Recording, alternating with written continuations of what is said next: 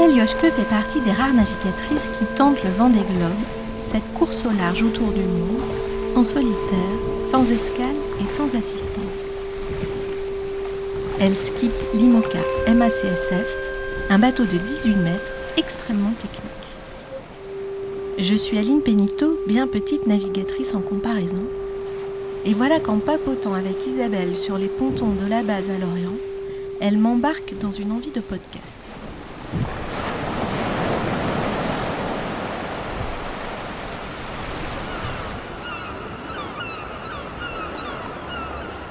La promesse des océans.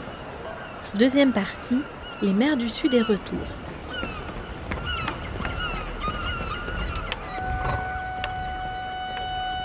Pour toutes les raisons étranges que l'on connaît du printemps 2020, Isabelle Yoshke et ses concurrents n'ont pas pu s'entraîner. Dans un épisode précédent, Isabelle s'est emparée d'un enregistreur et elle a imaginé son tour du monde à la voile depuis chez elle. Elle nous guide jusqu'aux mers du Sud et nous allons la retrouver. Et puis, le bateau MACSF a enfin pu sortir du hangar. Ce jour-là, je me balade sur un ponton de la base et je me heurte presque à ce panneau ancré au sol devant le bassin. Les grandes victoires préparées à Lorient. Vendée Globe, deuxième édition 1992-1993. Alain Gauthier, vainqueur sur bagage supérieur en 110 jours, 2 heures, 22 minutes et 35 secondes on va stabiliser pour la pesée. Et voilà Alain Gauthier, aujourd'hui bon team manager, en train de guider la mise à l'eau du voilier IMOCA d'Isabelle.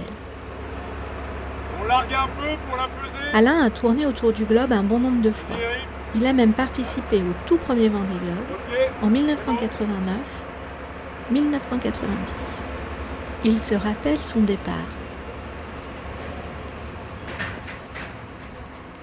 Euh, alors j'étais dans un contexte un peu particulier parce que le bateau n'était pas du tout prêt. Hein. Le bateau avait été, tout neuf, il avait été mis à l'eau trois mois avant simplement, donc euh, très très peu d'entraînement.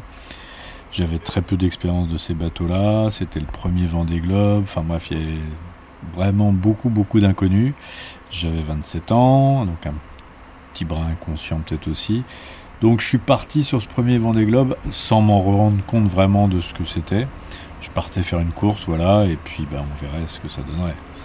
Donc il n'y avait pas la, tension qu'on peut peut-être rencontrer maintenant.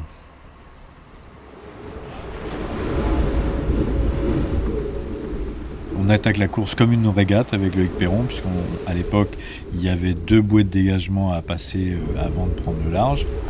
Et on venait virer une bouée juste devant les sables et une autre devant Port-Bourgeonnet. Et là, on fait le show avec Loïc et on passe, euh, je passe en tête la première, il me double et il passe en tête la deuxième. Et après, on part avec du vent de nord-est, ça veut dire du portant.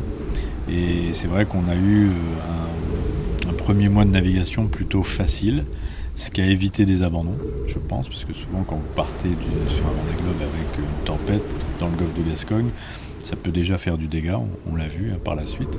Donc euh, là, on part et des belles conditions, très froid golfe de Gascogne très très froid, nord-est, fort. Et puis bah voilà, ça prend son rythme. Euh, on découvre pour ma part le bateau parce que j'avais très peu navigué dessus. Et euh, on commence à s'habituer à, la solitude. Il y a, y a, des passages, hein, puisqu'on a le cap Finistère, qui est le premier cap à passer, hein, qui est moins connu que le cap de Bonne-Espérance.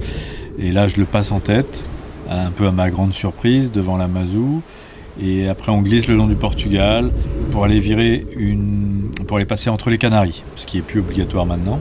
Mais euh, sur les premiers Vendées, on était obligé de passer entre je sais plus quelle île, mais quoi qu'il en soit, on passait entre les îles pour donner des images, les cassettes vidéo à, l'organisation. Et du coup, euh, il fallait donc faire un peu d'est par rapport à la route directe pour euh, aller vers l'équateur. Et là, je passe deuxième ou troisième, je sais plus, aux Canaries. Mais vraiment une première semaine plutôt agréable. À part le froid du départ, le reste c'était portant, donc les bateaux qui glissent bien. Et des premières manœuvres qui sont pas forcément très réussies, puisque c'est pour ça que je perds la tête à un moment donné, enfin la tête du classement, pas la tête euh, au, sens propre. Et voilà, je, suis un peu comment dire, branleur un peu. Bah voilà, j'ai 27 ans et je me dis, bah, c'est un bateau de 18 mètres, ok, mais je peux faire une manœuvre comme si c'était un bateau de 9 mètres. Et en fait, non, ça se, ça se passe pas bien. Donc là, je perds du temps sur un empannage de spi. Mais la Mazou en profite pour passer. Et puis on arrive au poteau noir que je découvre complètement. Euh, et là, grosse surprise parce que je suis très très proche de la Mazou, hein, une trentaine de milles, c'est-à-dire 55 km. Donc c'est pas énorme en mer. Et lui il passe nickel. Et dans cette, zone de, convergence intertropicale, bah, les conditions sont changeantes et peuvent changer très rapidement. Et donc, euh, 4 heures plus tard que la Mazou, moi j'ai des conditions complètement différentes. Et là, je reste deux jours collé euh, avec des vents euh, erratiques, avec des grains. Et là, je passe de troisième à 6 ou septième. Donc, euh, petite entrée en matière un peu difficile. Mais voilà, c'est le, vent des globes, c'est le poteau noir. c'est comme ça, il faut, accepter. et puis, on a toujours des conditions météo agréables, hein, naturellement, puisqu'on est encore dans des zones tempérées. On glisse vers le Brésil en faisant le tour de l'anticyclone de Sainte-Hélène qui est vraiment bien centré sur l'Atlantique Sud, là au large du Brésil. Donc il faut euh, plutôt, plutôt que de faire la route directe vers l'Afrique du Sud, on cherche à glisser le long du, Brésil pour aller attraper les vents portants, les célèbres 40e rugissants, euh, donc au 40e sud. Et pour ça, bah, il faut faire du, plein sud pour essayer d'avoir les vents les, les plus forts le plus tôt possible. Et une fois qu'on a attrapé ces, ces 40e rugissants, donc ces vents d'ouest, avec les, flux de dépression qui passent euh, entre le 40e et le 50e, et là on part au portant euh, vers l'est euh, pour aller vers d'abord le cap de Bonne-Espérance, puis après l'Australie, Nouvelle-Zélande et le Cap Horn.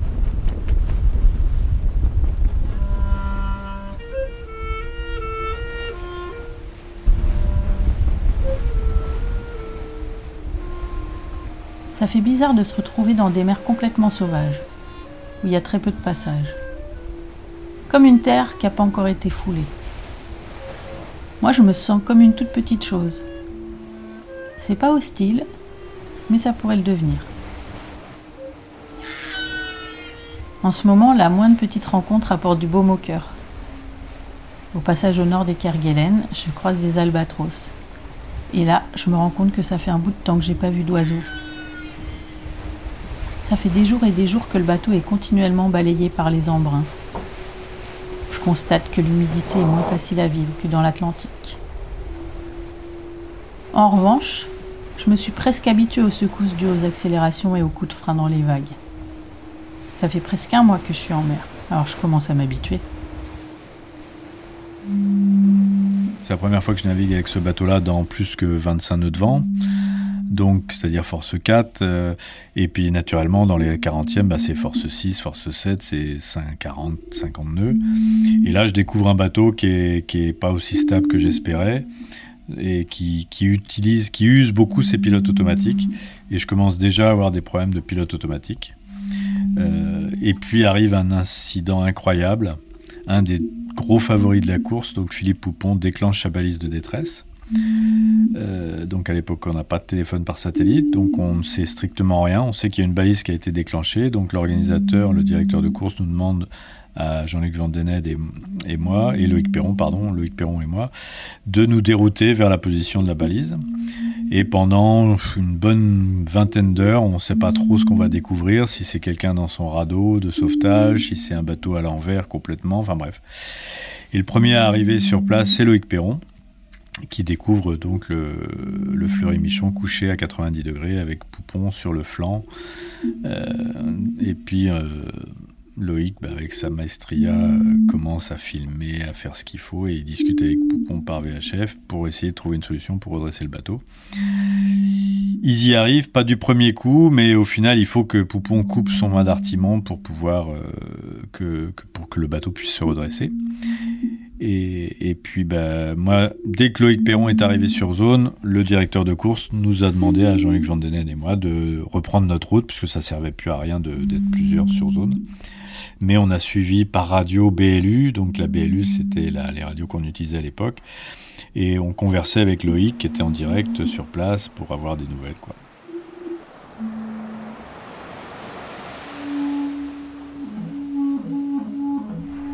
Mais tout se passe pas comme prévu. J'ai eu ma première avarie. Et là aussi, il y a eu plus de peur que de mal. J'ai pu réagir suffisamment vite pour endiguer le problème. Ça m'a fait un peu ralentir, mais ça va. J'ai pas perdu trop de terrain sur mes concurrents directs. Il y a quand même eu un petit coup de stress. Et derrière, comme par hasard, j'ai ressenti une grosse fatigue. L'inconnu des mers du Sud, le vent, l'humidité, le stress. Tout ça, faut l'encaisser.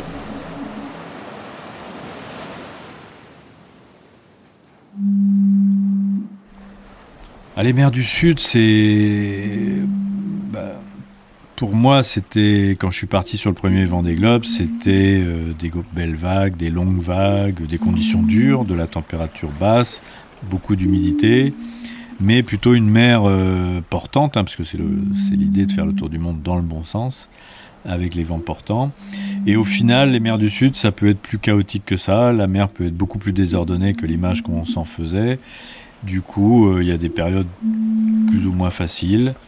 Il y a le froid qui est permanent, l'humidité, les risques à notre époque euh, des icebergs, puisqu'il n'y avait pas de zone interdite comme il y a maintenant sur un des globes pour aller très sud. Donc euh, voilà, c'est de l'inquiétude, de l'anxiété, de la fatigue, parce que ça fait déjà un mois qu'on est parti, et puis ce froid qui est quand même assez, assez problématique. Mon premier iceberg, je, je, le vois, il faisait grand beau, ce qui était rare dans le sud. Et euh, du coup, je me déroute même, comme mon classement est, pas terrible, et que, parce que j'ai des problèmes de mât, donc je sais que celui qui est devant moi, je le rattraperai jamais, celui qui est derrière, il est loin. Du coup, je m'autorise un petit détour d'une heure pour aller voir un, iceberg de plus, de plus près, parce qu'il fait grand beau. Je l'ai vu scintiller de loin, c'est comme ça que je l'ai aperçu. Et c'était un bon, souvenir de, pouvoir passer assez près.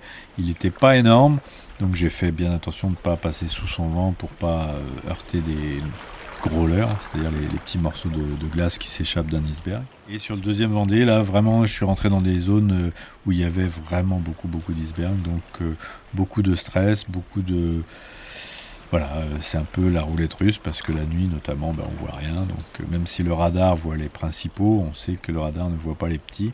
Depuis 2008, on a des zones à ne pas dépasser dans le sud qui ont été créées grâce notamment au concours de CLS Argos, qui est une entreprise qui, a des satellites qui peut voir où sont les icebergs. donc du coup, ça permet aux directeurs de course de délimiter des zones interdites de les bouger pendant la course, hein, euh, puisqu'il y a des points de pas, il y a des points obligatoires, donc euh, euh, c'est une bonne formule pour éviter d'aller au casse-pipe. Alors le deuxième Vendée Globe, bah, je suis déjà beaucoup mieux préparé parce que j'ai déjà fait un Vendée Globe et j'ai aussi fait un box challenge qui était le Tour du monde en solitaire avec escale. que j'ai enchaîné l'hiver suivant du, premier Vendée. Donc j'avais déjà deux tours du monde en solitaire dans mon bagage. Et j'avais un nouveau partenaire qui, avec qui on avait fait construire un nouveau bateau euh, pour être, euh, je dirais, favori, enfin dans les favoris. Et, du coup, ce bateau nous a donné euh, entière satisfaction. Il y a eu un coup de vent très fort la première nuit ou la deuxième nuit après le départ, qui a hélas obligé plusieurs concurrents ou à faire demi-tour ou à abandonner carrément ce qui est le cas de Loïc Perron. Poupon, Vandened, eux ont fait demi-tour. Là, on a perdu un marin, un de nos collègues, un anglais, Nigel, Burgess. Donc, euh, bon, un début de course difficile.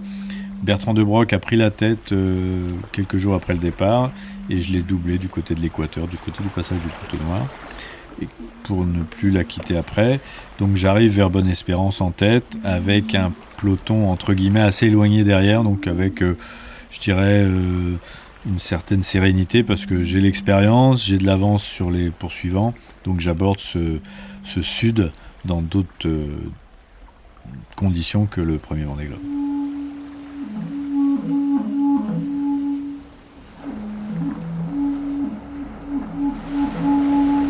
On m'avait prévenu, les mers du Sud, c'est long. J'ai passé l'Australie et la Nouvelle-Zélande, du coup, j'ai quitté l'océan Indien pour le Pacifique. C'est un passage un peu charnière qui peut s'avérer délicat météorologiquement. Parce qu'avec la zone interdite des glaces, l'espace de jeu stratégie est assez réduit en cas de tempête. Pour moi, ça s'est bien passé. J'ai pu me glisser au sud d'un anticyclone avec suffisamment de vent pour garder ma cadence. Faut dire que depuis l'océan Indien, ça va vite continuellement. Moi, je passe pas mal de temps à régler mes voiles et à faire du bricolage. Ici, mon quotidien n'a plus rien à voir avec celui que j'avais dans l'Atlantique. Il fait froid. Je porte continuellement une cagoule ou un bonnet et des gants de ski. Sauf pour manœuvrer. J'ai un petit gilet chauffant qui me sauve souvent la mise. Le bateau avance vite, mais moi j'ai l'impression d'être plus lent. Chaque manœuvre me prend plus de temps. Tout me demande plus d'énergie. Du coup, je passe aussi pas mal de temps confiné à l'intérieur du bateau. Je mange souvent et beaucoup, des plats riches en calories. Je fais le plein de chaleur en me blottissant dans ma banette avec ma couverture chauffante. Et là, les secousses du bateau m'affectent de moins en moins. J'ai tellement besoin de repos et de calories que je dors vraiment bien, protégée dans l'espace de vie. J'adore ces moments douillés. Ça compense la difficulté due au froid et à l'humidité. Si dans le Pacifique, la flotte est plus espacée. Moi, je me sens plus isolée. Mais en fait, j'aime bien ça. Ça fait un mois et demi que je suis en mer. J'ai passé la mi-parcours et je suis toujours dans le coup. Mon objectif maintenant, c'est le Cap Horn.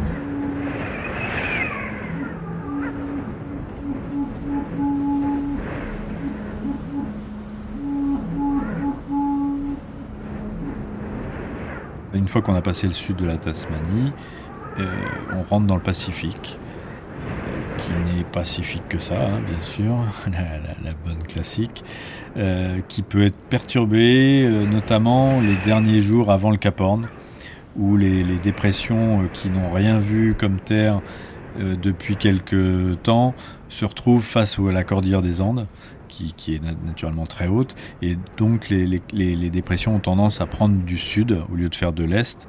Et là, on peut se retrouver avec des dépressions qui longent l'Amérique du Sud et se retrouver dans des conditions vraiment dures comme on a pu avoir sur le, Bog Challenge en 90, où là, euh, vous vous retrouvez normalement dans le sud, vous êtes dans des vents portants, et là, vous pouvez retrouver au près dans 50, 50 nœuds de vent. Donc, euh, c'est une zone, les quelques jours avant le Cap Horn, qui peuvent être vraiment délicates.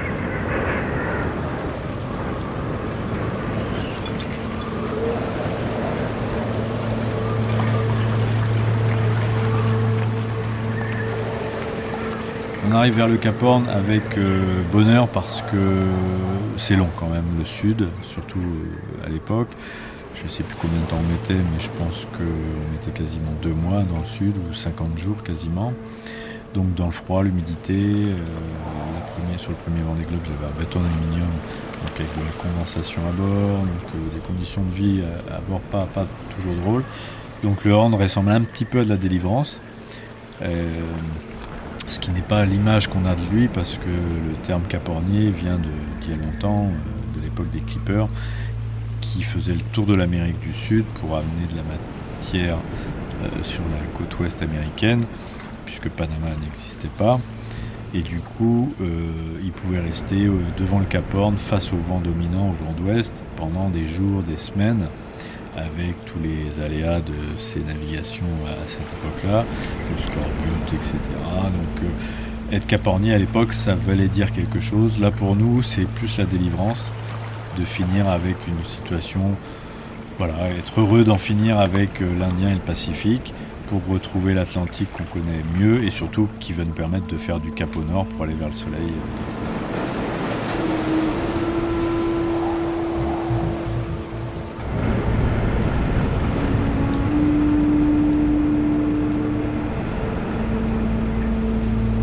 J'ai passé Noël dans les 50e hurlants.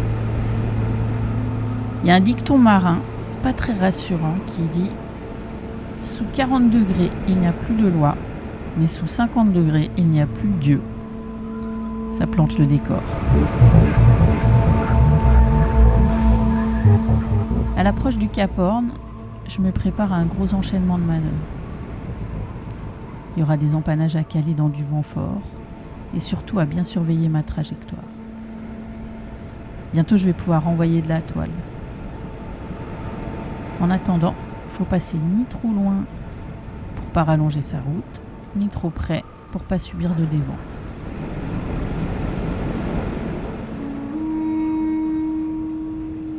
J'ai du mal à décoller mon regard de ce caillou posé ici, au bout du monde. En fait, il y a une grosse décharge émotionnelle. Dans mon corps, c'est bizarre. J'ai très froid. Et c'est normal, c'est le point le plus sud de tout mon tour du monde. Je me sens à la fois engourdie et excitée. C'est comme si je sortais de trois mois d'hiver et que je voyais le printemps arriver là d'un coup, devant moi. Avec toute cette émotion, j'ai un peu de mal à mobiliser mon énergie. Pourtant ici, repartir comme dans une nouvelle course. Parce que maintenant tout va changer, le climat, les vents, la stratégie, et tout peut encore arriver.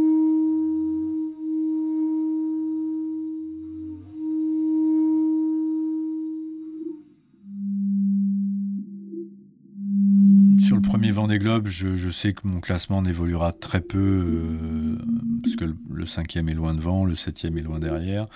Donc là, je peux profiter plus que, que sur le deuxième Vendée Globe, où Poupon profite, comme j'avais beaucoup d'avance, je suis dans des systèmes météo différents, donc il profite pour réduire son retard. Euh, il va tenter une option le long du Brésil pour essayer de me doubler. Alors il tente quelque chose, il a tout à fait raison, mais ça marchera pas, donc je je m'éloigne à nouveau et je reprends pas mal d'avance. Euh, donc là, je peux profiter, je peux savourer un peu plus, tout en restant extrêmement concentré et vigilant, parce que voilà, ce serait trop bête de, de casser euh, si près de l'arrivée, quand on vient de faire euh, les trois quarts d'un tour du monde. Donc il faut rester vigilant, un bateau fatigué aussi. Euh, donc voilà, euh, l'Atlantique euh, sud d'abord, l'équateur, le poteau noir à nouveau, mais qui est plus facile à passer au retour parce qu'on passe plus dans l'ouest et la zone est moins problématique. Et puis essayer de viser l'anticyclone des Açores pour en faire le tour et revenir avec des vents portants vers, euh, vers les Sables d'Olonne. Après le Cap Horn, j'ai pas beaucoup dormi. C'était un peu comme un début de course. Je suis passé tout près des Malouines, rien que le nom, ça me fait rêver. Et en fait, ça me fait mal au cœur là de croiser tous ces lieux mythiques sans poser le pied à terre.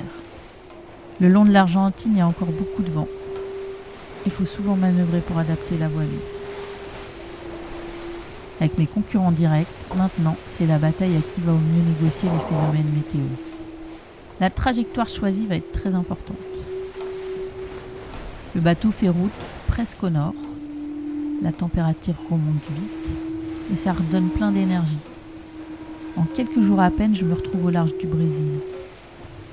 À peu près là où je me trouvais il y a quelques semaines, quand tout était encore devant moi.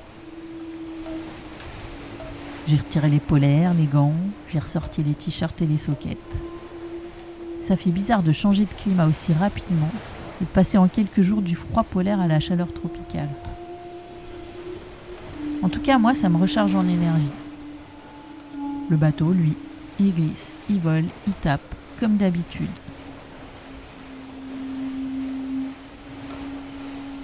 Je vais bientôt retrouver les vents aléatoires du poteau noir. Lui, j'avoue, il m'a pas manqué. L'Alizé a déjà commencé à faiblir, juste après le passage de l'équateur. L'équateur, symboliquement, c'est encore plus fort qu'à l'aller. Profite de quelques heures de vent stable pour refaire un gros check du bateau. Dans le sud, je pense qu'il a un peu souffert. Et d'ailleurs, je croise les doigts pour que tout tienne encore jusqu'à l'arrivée. Ici, c'est une zone à grains, mais pour une fois, c'est loin de me déplaire. L'eau douce qui tombe du ciel est vraiment bienvenue. Ça va rincer les voiles, le pont, les gouttes, la castille. Et moi surtout, parce que ça fait des semaines que j'ai pas pris de douche. Et puis ça y est, je retrouve l'Alizé de l'hémisphère nord. C'est moins confortable qu'à l'aller. Début novembre, je faisais cap au sud. Alors les vents de nord-est, c'était bien pratique. C'était du portant. Alors que maintenant, je fais du nord, du coup, je remonte au vent. Ça tape, ça glisse, ça vole, ça mouille, comme d'hab. Mais c'est bizarre, ça m'agace de moins en moins. Peut-être parce que ça me rapproche de la maison.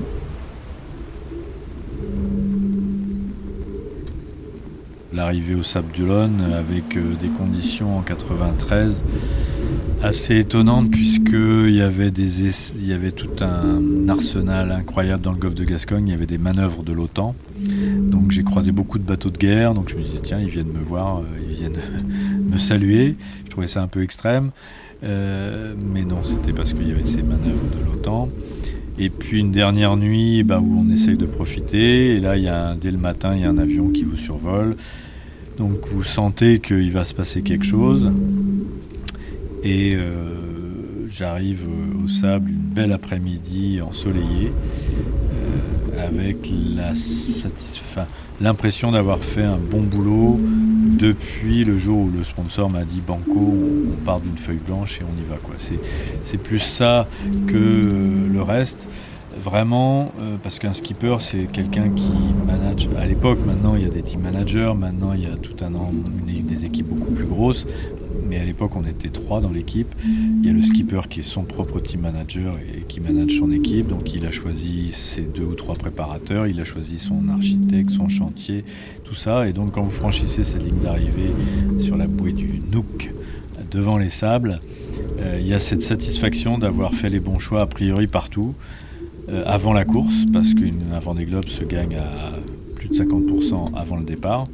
Et puis euh, bah, l'autre euh, partie, euh, la, course elle-même, d'avoir l'impression aussi d'avoir fait le, job. Donc du coup, beaucoup de satisfaction d'avoir fait aboutir un projet comme ça de A à Z jusqu'à la victoire.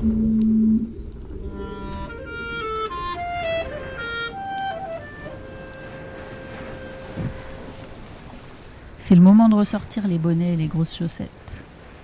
J'ai un peu l'impression de faire le yo-yo. Mais cette fois-ci, c'est pas pour 40 jours d'affilée. Et l'hiver que je retrouve, je le connais bien. C'est celui de nos longues saisons d'entraînement en Bretagne.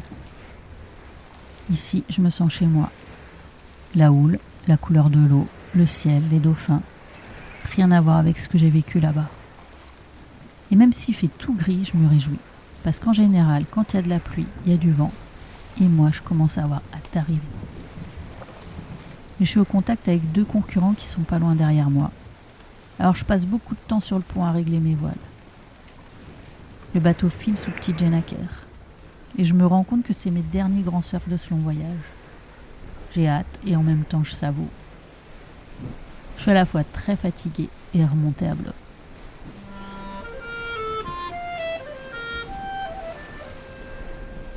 Et me voilà rentrée dans le golfe de Gascogne. Demain c'est le grand jour l'autre grand jour que j'ai espéré et attendu pendant longtemps. Cette nuit, je le sais, je vais pas dormir. Je vais être sur le pont, faire la veille pour éviter une mauvaise rencontre juste avant la fin. Je vais régler les voiles, regarder la cartographie et le nombre de milles qui me reste à parcourir. Ces dernières heures, je pense qu'elles vont être très longues. Et puis je vais apercevoir les côtes et quelques bateaux venus à ma rencontre. Et avant de passer la ligne d'arrivée, je vais dire au revoir à ma solitude qui a été mon compagnon de voyage pendant un peu moins de 80 jours. Sportivement, l'objectif est largement atteint. Je passe la ligne dans le top 5. C'est un moment de fête, d'émotion, vécu en direct avec mon sponsor, la MACSF et mon équipe. Et pour la suite de la journée, la remontée du chenal, l'arrivée à quai. Je vais même pas chercher à m'imaginer. Je préfère me laisser la surprise. Seul en mer, un podcast d'Aline Pénito, compagnie Ondas, pour la MACSF. Elodie Pasquier, clarinette. Il est possible que dans un second épisode, Isabelle est embarquée un enregistreur à bord de son voilier Moka pendant un entraînement. Bon vent à vous